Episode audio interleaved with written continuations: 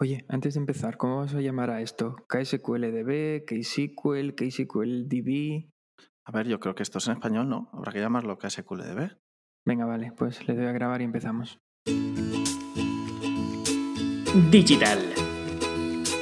Innovation. Engineers. Un podcast impulsado por Mimacom en el que te contamos toda la verdad sobre la tecnología y su aplicación en el mundo de los negocios.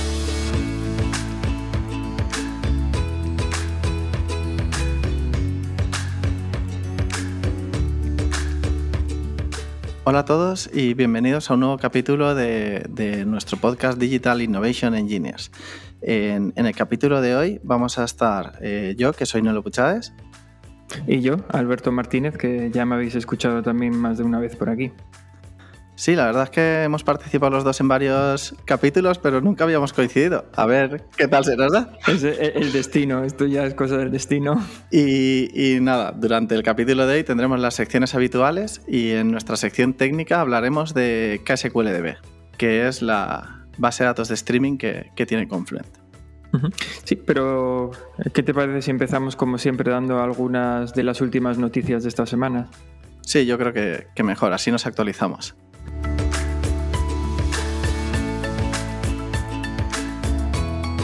Para empezar, ya que vamos a hablar sobre Confluent, pues casualmente estos días Confluent Kafka, perdón, ha liberado la versión 3.0 que aparte de añadir cambios en varias piezas del stack, como en Connect, en los consumidores, en los productores, algunas configuraciones por defecto, como que ahora ya se, garantiza el, Exactly Once, ¿vale? Porque ya tiene por defecto las configuraciones de idempotencia y ACK All. Eh, aparte de eso, eh, es otro pasito más en la evolución de Craft, que es la pieza que va a sustituir a Zookeeper para hallar el consenso de quién es el líder, que el, el, broker líder, ¿vale? El nodo líder para, para atender las peticiones. A ti, Nelo, ¿no te da la sensación de que esto de que va a desaparecer Zookeeper nunca llega? Siempre está ahí, siempre se oye el rumor, pero nunca llega. La verdad es que sí, llevamos ya un año escuchando que desaparece, pero bueno, eh, creo que va a ser el regalo de Navidad de este, de este año. Seguimos con las noticias porque vamos a seguir hablando de nuevas versiones. En este caso, también podría decir que casualmente o que es una sorpresa, pero no, porque es Elastic quien saca una versión, la 7.15, y nunca son una sorpresa las versiones de Elastic, porque el ritmo que lleva es de locos. Así que tenemos versiones nuevas cada poco. En este caso, hay novedades prácticamente en todas las partes del stack: en la parte de Enterprise Search, en la parte de Observability y todo lo que eso incluye con la parte de monitorización APM y demás, también en la parte de seguridad y en Elastic Cloud como patas principales. Pero bueno, hay un artículo en el blog de Elastic y todo el changelog con el montón de cambios que se viene encima y todavía esperando a la versión 8. Sí, la verdad es que Elastic también continuamente va sacando nuevas versiones y es difícil ir siguiendo el hilo. Sí, sí, yo me propuse en su momento seguirles el ritmo, pero me, pueden, ¿no? ya, han ganado esta batalla. sí, sí. Hay que ver cada dos versiones, pero bueno. Para terminar esta sección de noticias, simplemente recordar un par de eventos. Eh, en, estos últimos 15 días eh, tuvimos la suerte de grabar un webinar junto con Elastic y con Confluent sobre cómo procesar datos en tiempo real. Así que si os interesa eh, verlo, lo podéis consultar en la web de, Elastic. Y en los próximos 15 días vamos a participar en el evento Data in Motion en Madrid, que es un evento presencial y la verdad es que ya tengo ganas de, de ver gente y, y poder hacer un poco de networking presencial. Sí, dejaremos los enlaces a las dos cosas en las notas del episodio. Esas notas que son como invisibles y que nadie ve, pero queda muy bien la coletilla, eh, lo dejaremos en las notas del episodio. Y sin más novedades, bueno, novedades ha habido muchas, estas son las que hemos elegido. Podemos empezar a hablar, si te parece, KSQLDB.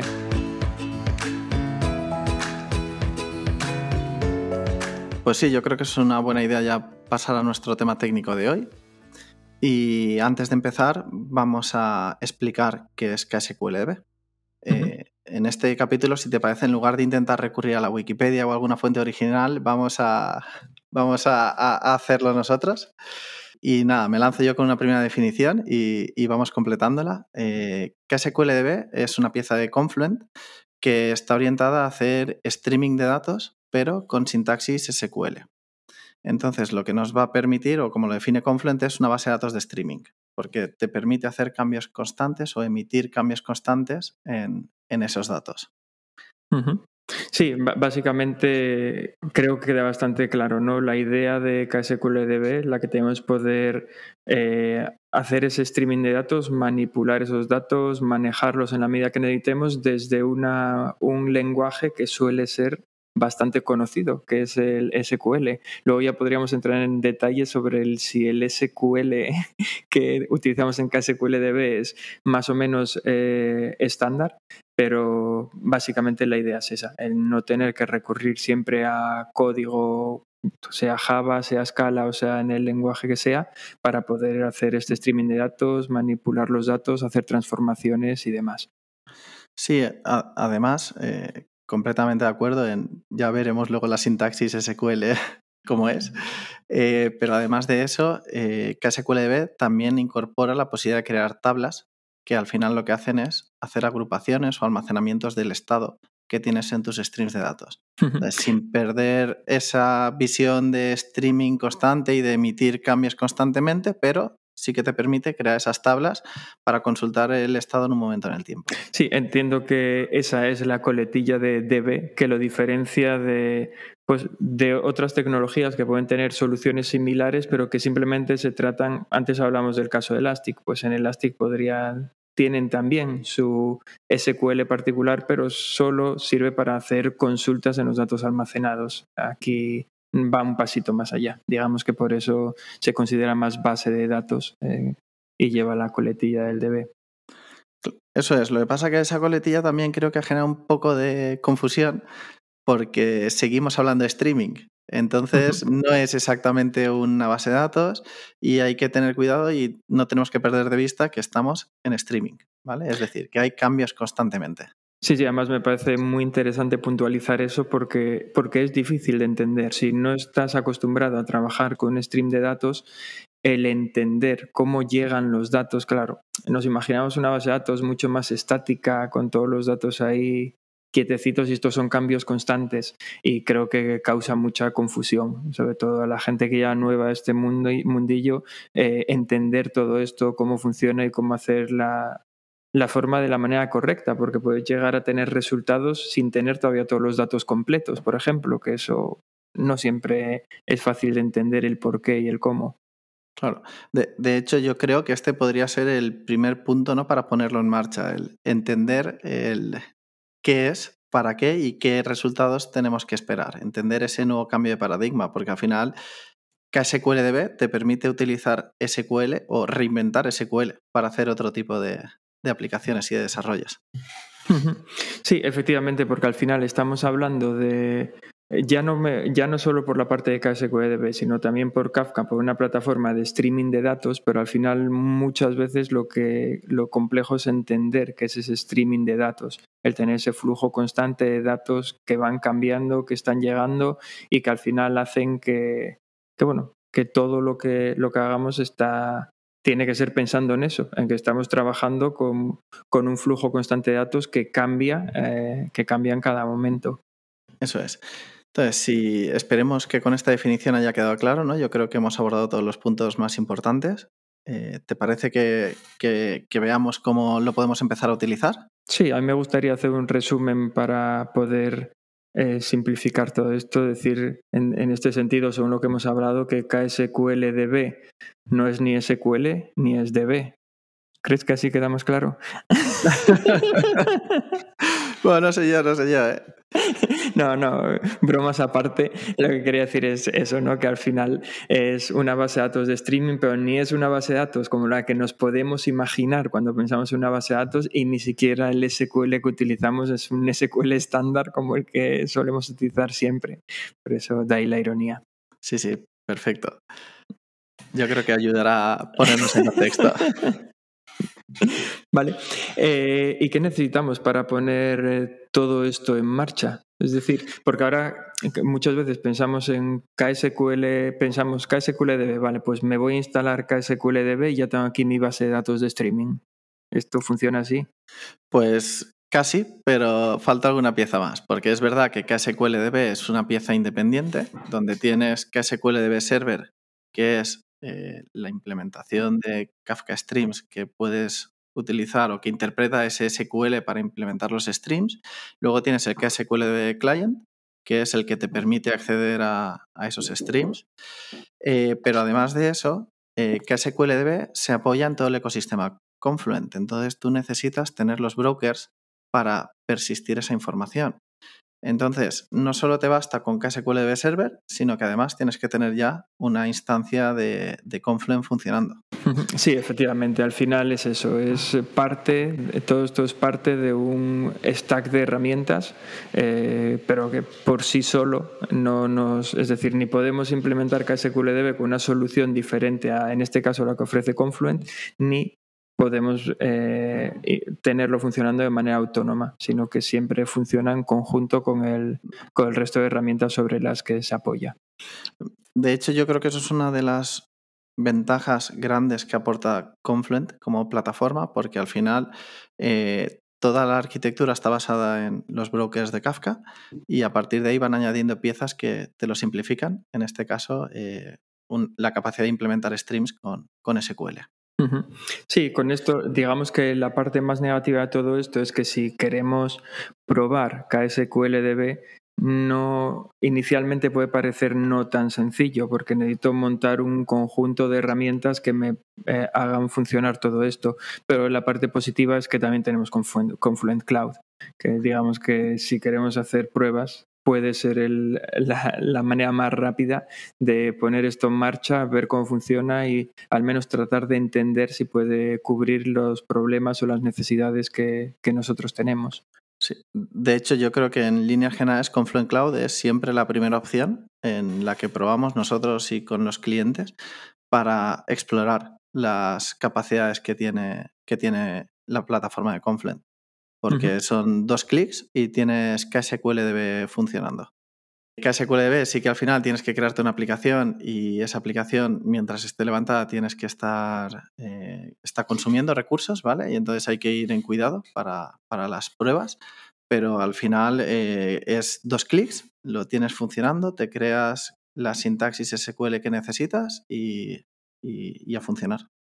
Sí, como comenta, es la manera más, más rápida. No quita que también eh, hoy en día que está todo dockerizado y los contenedores nos ayudan para todo, eh, si no me equivoco, también el propio Confluent eh, distribuye un, un fichero Docker Compose con todo su stack en marcha, que para hacer una prueba rápida lo arrancas y ya tienes ahí también de todo, pero bueno, si queremos hacer una prueba un poco más seria, probablemente Confluent Cloud sea la opción más rápida para, hacer esta prueba. No digo yo que no lo puedes hacer en tu equipo local, pero probablemente la prueba no sea tan seria en cuanto a cantidad de datos recogidos y demás, porque, claro, al final cuando pensamos en una plataforma de streaming de datos, lo principal es tener datos. No me vale solo tener la herramienta eh, para, para, jugar, sino que realmente necesito datos y a poder ser lo más reales posibles. Claro, y además hay, hay, otro problema, que si levantamos muchas piezas en local, al final o tenemos un ordenador muy potente o, no da para, para, todas las piezas, que cada vez queremos probar más cosas con Docker. Entonces siempre es complicado y la verdad es que la opción de, de, de, usarlo en cloud o en otro servidor, ¿vale? Y así que no consuma recursos de tu equipo es muy buena. Y luego respecto al tema que estábamos comentando de que KSQLDB no funciona de manera autónoma, que necesita otras piezas por debajo, eh, esto es debido en sí a, bueno, respecto, podríamos volver incluso un poco a la definición de KSQLDB, no a la que ya hemos dado, sino al cómo funciona realmente KSQLDB, porque realmente lo que hace KSQLDB es como una especie de abstracción por encima de Kafka Streams, porque estábamos diciendo que con KSQLDB lo que podíamos era eh, tener este streaming de datos, manipular los datos, enriquecerlos, normalizarlos, lo que nos haga falta, pero eso Kafka ya lo ofrece desde hace mucho tiempo a través de Kafka Streams. Solo que Kafka Streams requiere ir al código, requiere pues código Java o Scala o en el lenguaje de programación que quieras, pero requiere escribir ese código para hacer estas transformaciones y movimientos de datos. Mientras que con KSQL lo podemos solucionar con un eh, lenguaje similar a SQL, pero por debajo lo que hace es traducir todo esto a Kafka Streams para poder hacer toda la magia. De hecho, yo creo que esa es la clave, que al final eh, el uso de las transformaciones de los datos siempre ha estado bastante cercano a los equipos de analítica y lo que hace KSQLDB es justo eso, darte esa opción o darle esa opción a los equipos de analítica de utilizar un lenguaje con el que se sienten eh, bastante familiarizados, que es el, que es el SQL. Entonces aprovecha todas las capacidades que ya te da Kafka y te añade eh, esa sintaxis SQL que es similar. Pero claro, no es SQL estándar 100%, eh, es bastante cercano al SQL porque tienes insert into, tienes create stream, que es propio de KSQLDB, eh, tienes algunas funciones estándares, ¿vale? Como el este, como el substring, eh, cosas familiares, ¿vale? Que te resultan en, que, o que te resultan familiares a todos los que utilizamos SQL, pero además aquí tienes funciones de agregación que también son estándares, ¿vale? Para sacar medias, sumatorios, etcétera, pero también para trabajar con colecciones de datos, ¿vale? Con collection list, collection set, es decir, te permite agrupar un registro o n eventos en uno solo, ¿vale? Y esto te va a permitir crear tablas. Luego también tienes funciones escalares, que son las estándares, ¿vale? La media, el tener un valor, el convertir entre tipos, hacer redondeos, ¿vale? Estas sí que son más similares a las, a las SQL estándar, ¿vale? Pero luego además también te añade información de geoposicionamiento, que también son muy útiles cuando estás haciendo casos de uso. Muchas veces tienes geolocalizaciones de vehículos, por ejemplo, que necesitas hacer búsquedas relacionadas con un punto exacto, por ejemplo. Y por último, tiene un tercer tipo de funciones eh, adicionales, que son las de tablas, que te permiten pues, hacer eh, explode, ¿vale? Es decir, una, antes hablábamos de agregar una n eventos en, una sola, en un solo evento, ¿vale? Que sería el equivalente a una fila de base de datos, pues el, el explode es lo contrario. De una fila, ¿vale? O de un solo evento podemos generar n eventos. Entonces, al final, eh, como venimos hablando todo el rato, es una base de datos para streaming. Entonces... Sí, es eh, justo lo que, lo que comentabas antes, que es eh, parecido al SQL, pero no es SQL, pero sin embargo te lanza ese anzuelo, ¿no? al principio dices tú, esto es muy fácil de entender porque es SQL, puedes hacer una consulta sencilla, ves que, ves que más o menos todo funciona y luego ya a partir de ahí, pues creo que también comentabas antes que podríamos entender esto como la reinvención del SQL y es así, porque luego cuando tiras del hilo te das cuenta de que tienes muchísimas más opciones, no porque esto sea magia, sino porque eh, lo venimos diciendo desde el principio, estamos trabajando con streaming de datos y el cómo llega la información y cómo se maneja es diferente al cómo está una base de datos simplemente. Claro, y, todo esto te genera, pues eso, que, haya nuevas necesidades y, por ejemplo, como estamos haciendo streaming, eh, pues también tienes eh, funciones relacionadas con el stream, como filter, como map, ¿vale? Este tipo de, de APIs que son muy habituales cuando trabajas con el API de streams de Java, por ejemplo, pues también la incorpora ya KSQLDB. Y además hay que tener en cuenta que es algo que está, digamos, en pleno desarrollo y en pleno crecimiento. Algo que puede dar un poco de miedo, ¿no? Es que ah, en el momento en que grabamos este podcast, la última versión es la 0.21, es decir, todavía no estamos en una, una versión 1.0, una primera versión estable, eso no quiere decir que no esté listo para ponerse en producción. De hecho, conocemos muchos casos en algunos de nuestros clientes en los que todo esto tiene en producción, pero bueno, sigue siendo una versión 0.21 sujeta a cambios eh, y a ir incorporando cada vez más funcionalidades en base a, bueno, una vez que se pone una tecnología de este tipo en el mercado, pues ya empiezan a picar a la puerta o empezamos a picar a la puerta con, nuestra lista de los deseos y en base a eso pues se siguen lanzando nuevas funcionalidades y yo creo que le queda desarrollo para rato todavía a KSQLDB. Sí, pero además yo creo que hay una cosa muy interesante y es que son conscientes de ello, saben que han lanzado un buen producto que está listo para cubrir algunos casos de uso en producción, pero que todavía no está completo para cubrir todos los casos de uso. Entonces, son muy cuidadosos desde, desde Confluent de cuando liberan nuevas versiones que se mantenga esa retrocompatibilidad hacia atrás. Entonces, por ejemplo, tenemos experiencia en un caso concreto porque cada muy poco tiempo van sacando nuevas versiones de KSQLDB y tenemos experiencia que eh, han hecho un cambio que permiten generar claves múltiples, ¿vale? Que antes no estaba soportado. Y entonces los streams que ya funcionaban con estas claves múltiples siguen funcionando eh, perfectamente con, con KSQL Server, aunque actualices la versión. Entonces es transparente.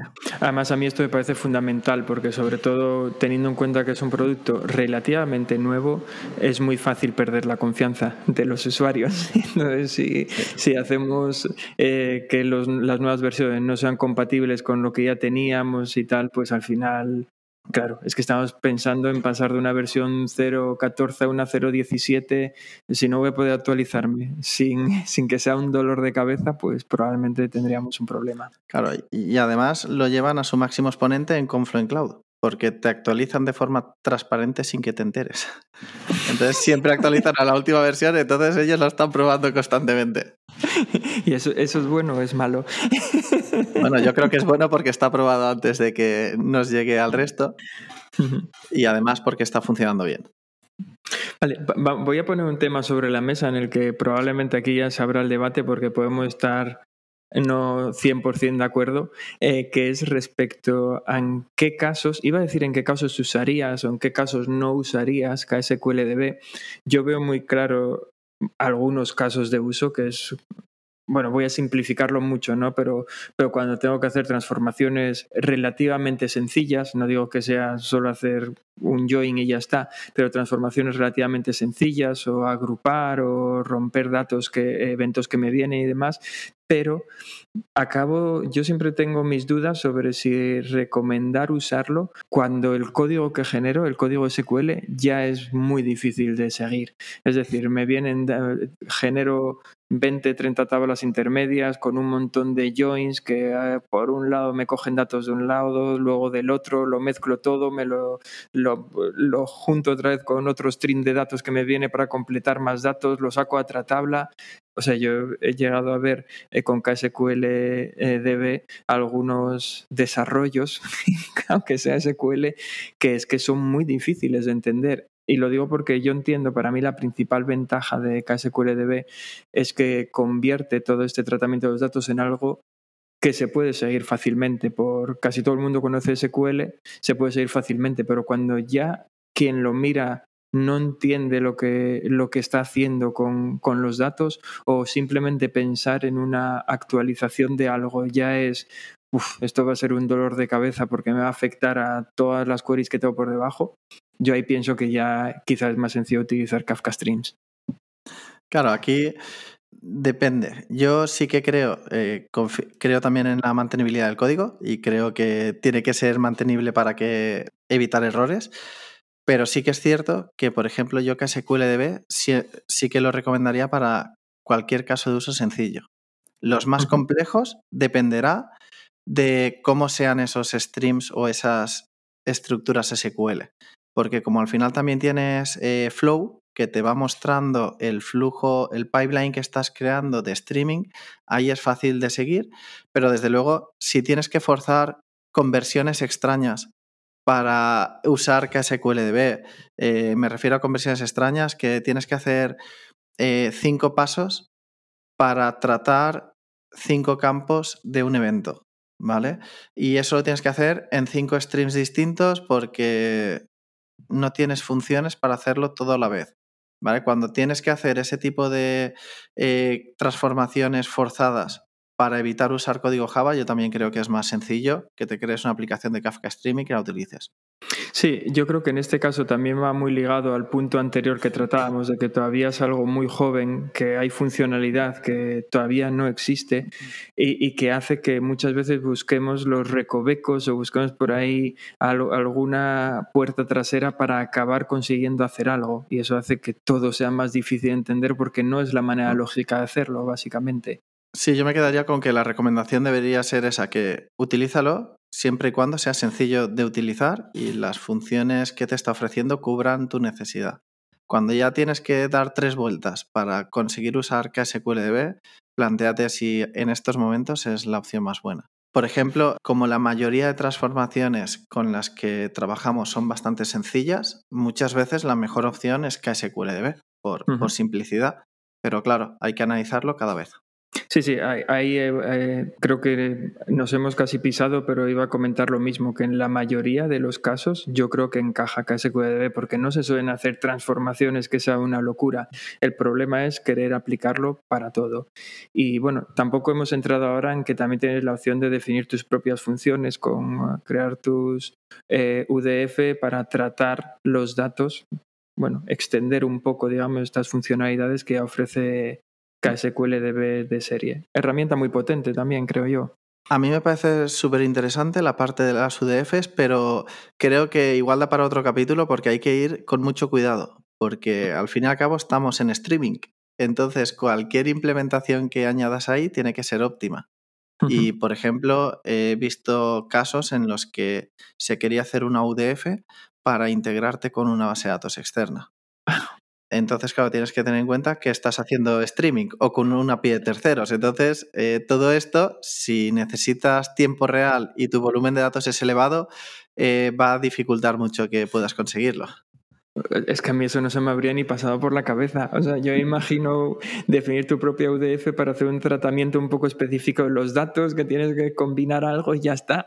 No, no se me habría ocurrido pues hacer eso, llamadas a servicios externos que podemos acabar bueno, echándolos abajo directamente.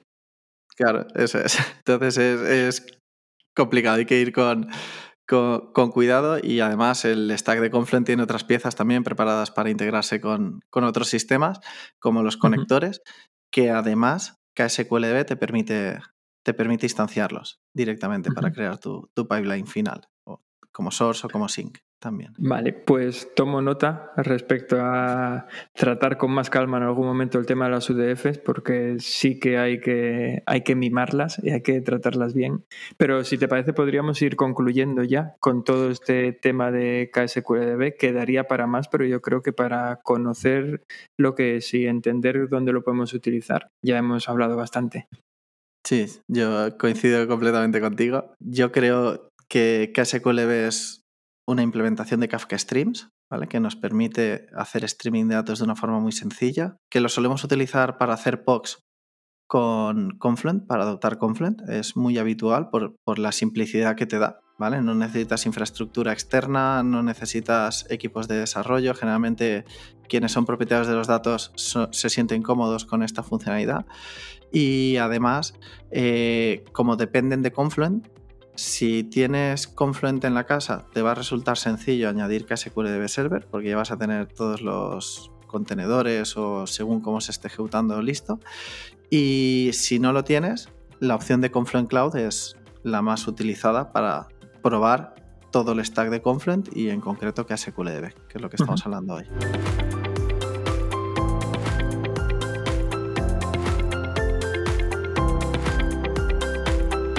Y antes de cerrar el capítulo de hoy, como siempre solemos traer una efeméride, en este caso no traemos una efeméride como tal, pero sí que queríamos hablar de que hace poco, el día 16 de septiembre, ha fallecido Clive Sinclair, para muchos de vosotros igual su nombre no dice nada, pero seguro que si hablamos del Sinclair Spectrum ZX ya os suena. Y lo cierto es que este hombre no solo desarrolló este, este ordenador que fue un éxito en ventas allá por los años 80, sino que también fue quien desarrolló la primera calculadora portátil de bolsillo. Pero bueno, básicamente queríamos traer este tema, yo personalmente por el tema del Spectrum, porque como el de muchos de mi generación fue mi primer ordenador, eran aquellos ordenadores diferentes que eran máquinas para programar más que para utilizar, que el manual del ordenador era un manual de BASIC y yo recuerdo con ocho añitos estar escribiendo ya calculadoras en BASIC y haciendo, haciendo juegos que copiaba de revistas que compraba. Pero vamos, eh, yo creo que a día de hoy me dedico a la informática y al y al desarrollo de software gracias al Spectrum. Es una pena el fallecimiento de Clive Sinclair, pero bueno, se nos queda ahí en el recuerdo todo lo que nos dejó y sobre todo los que nos dejó marcados, como ha sido mi caso gracias al Spectrum, pues nada, eso nos lo llevamos con nosotros. Yo, empecé un poquito más tarde, ya empecé con los Amstrad eh, no, no utilicé el Spectrum, pero obviamente lo he visto y, lo he utilizado después, aunque no, era, aunque no era mío. Y sí que es una pena porque, vamos, marcó una época claramente. Sí, sí, sí, aquellos ruidos, 10 minutos de ruidos mientras intentabas cargar cualquier cosa. Y, yo recuerdo grabar en cintas las pequeñas aplicaciones que hacía, que eran cosillas de esas, tipo calculadoras y cosas de esas, pues las grababas en una cinta K6 y las dabas a tu vecino, que, que, yo, era impresionante. Lo que pasa es que me he dado cuenta que no cambia tanto. Antes copiábamos eh, la información de una revista, ¿no? Ahora buscamos en unos blogs, pero bueno, más o menos nos hemos actualizado, pero similar. Sí, sí. Eh, nada más. Simplemente despedirnos, agradecer a todos los que nos escucháis una semana más y bueno, dentro de 15 días estaremos otra vez por aquí. Nada, muchas gracias por seguirnos y, y nos seguimos escuchando. Hasta luego. Venga, hasta luego.